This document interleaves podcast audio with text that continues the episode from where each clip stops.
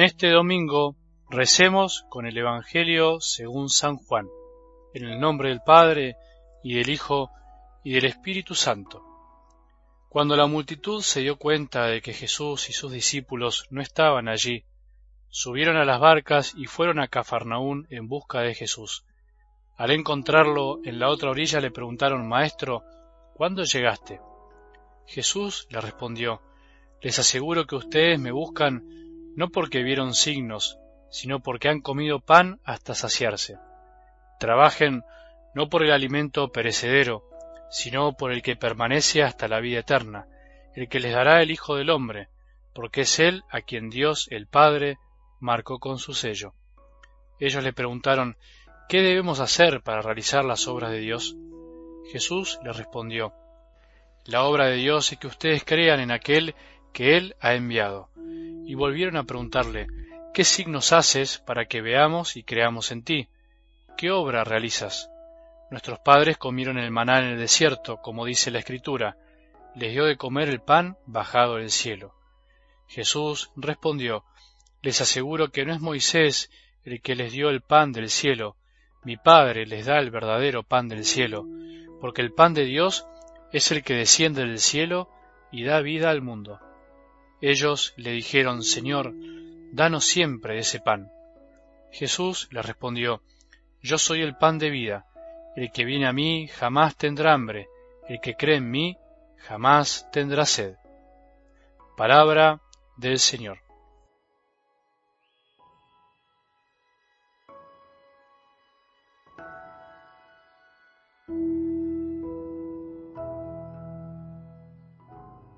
El domingo pasado recordemos que Jesús hacía el milagro de la multiplicación de los panes. Era un signo mediante el cual nos invitaba a darnos cuenta que Él venía a saciar el hambre del mundo y esos hombres no se dieron cuenta el verdadero hambre que tiene el ser humano. Es verdad, les dio de comer en ese momento, pero finalmente sus estómagos pidieron más, como nos pasa a nosotros y no nos damos cuenta que ese más que necesitamos no solamente el pan material, sino el pan del amor. Hoy podríamos decir en este domingo, en el que espero que hayas empezado muy bien para vivirlo en familia y el día del Señor, estos hombres siguen buscando a Jesús. Y Jesús al encontrarlos habla con ellos y les hace de alguna manera un reproche, les da en el fondo una enseñanza.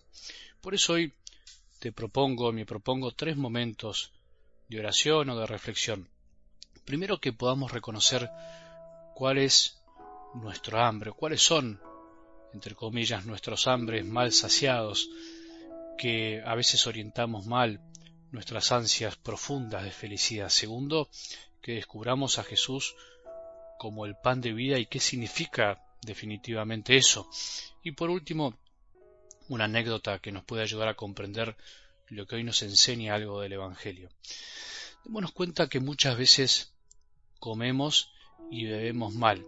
A veces nos cae mal la comida porque comemos apurados, porque nos alimentamos de cosas que no tenemos que comer, porque comemos cosas que nos hacen mal, porque no sabemos dominar nuestras ansiedades, porque incluso no masticamos bien. Algo que es bueno y nos hace bien, nos puede caer mal porque no comemos bien.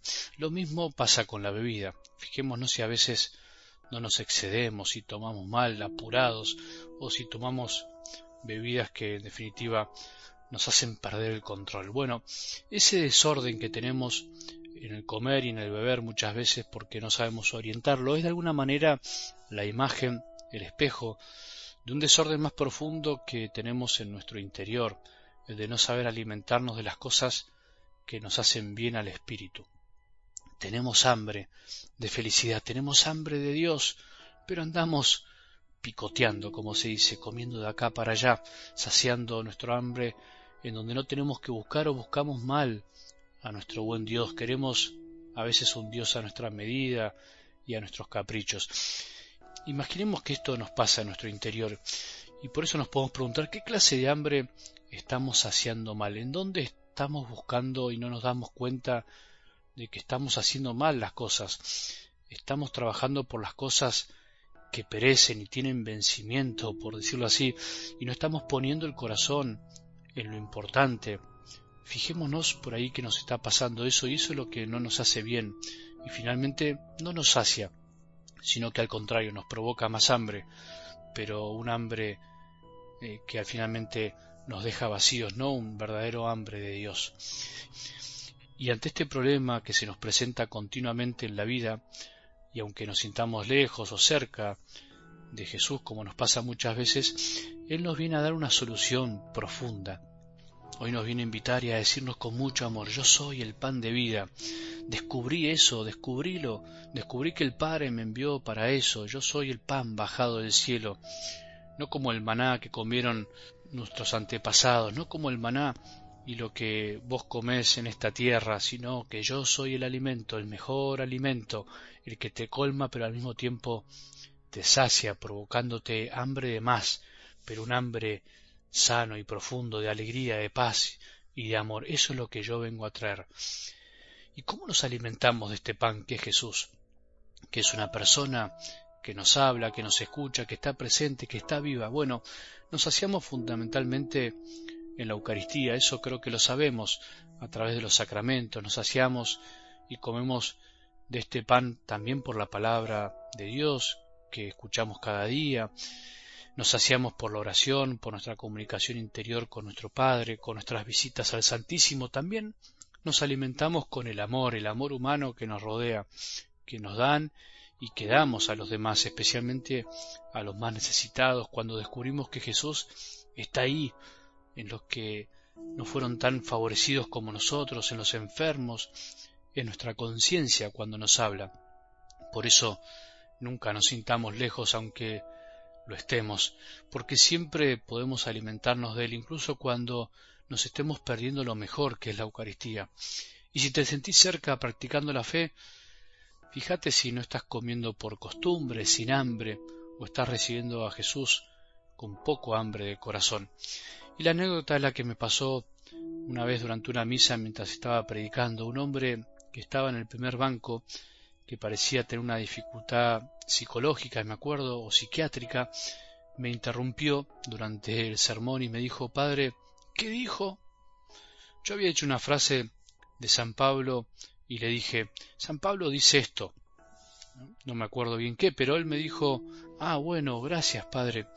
Rompió todos los esquemas y me interrumpió. Después se acercó a la comunión, se arrodilló para recibirla yo seguí dando la comunión y él permaneció ahí de rodillas hasta el final. Y me acerqué y le dije, ¿qué necesitas? ¿Qué pasó? Y me dice, nada, padre, quiero más, quiero más. Le dije, no, está bien, no te preocupes, ya con una comunión tenés a todo Jesús en tu corazón.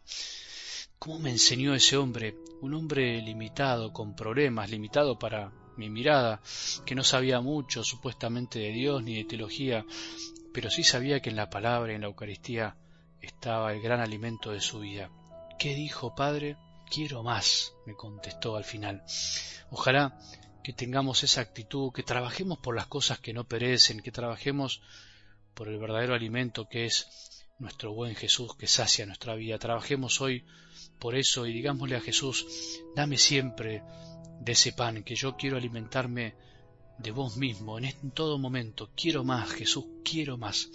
Ojalá que hoy todos los que escuchemos este audio tengamos más hambre de Jesús, porque si vamos a Él, jamás tendremos hambre. Si vamos a Él, veremos cómo hará una gran obra en nuestra vida, como lo viene haciendo.